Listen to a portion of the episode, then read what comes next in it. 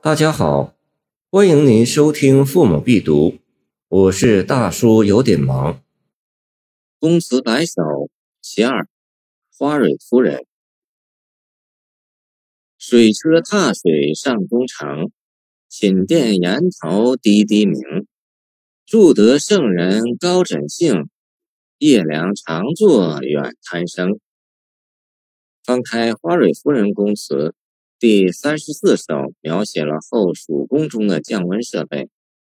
有人把宫词误作宫廷诗，以为都是一些会言会道的描写，其实这是一种误解。宫词里面有很多是叙述性的，里面保留了大量的史料，为研究历史，特别是为正史所不载的宫廷生活的细节提供了宝贵的资料。我国是什么时候开始使用水车的呢？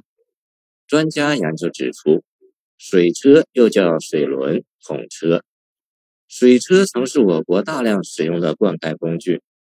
历史上，我国西部的城市兰州曾在黄河边上架设水车，引黄灌溉，数百水车齐转，非常壮观。兰州因而被称为水车之都。有关统车的最早记载是约九世纪时陈廷章的《水轮赋》。花蕊夫人宫词中对水车的描写，进一步证明了在五代十国时水车的存在，并记载了水车的新用途，就是在灌田之外，还被用于降温防暑。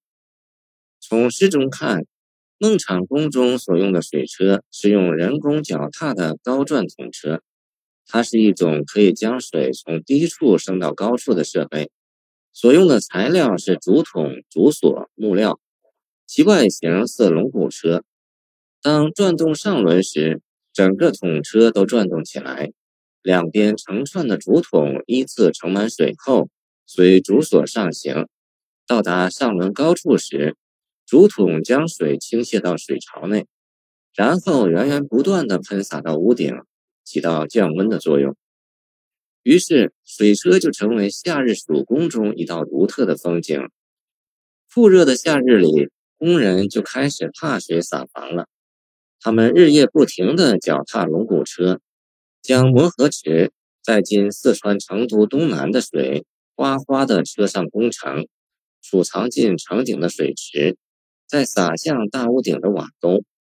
不一会儿。寝宫上就好像下雨了一样，屋檐也成串的水珠落下，滴滴答答作响。这声音驱散了夏日的酷暑，使寝宫成为夏天里的清凉地。这声音使人睡意萌生。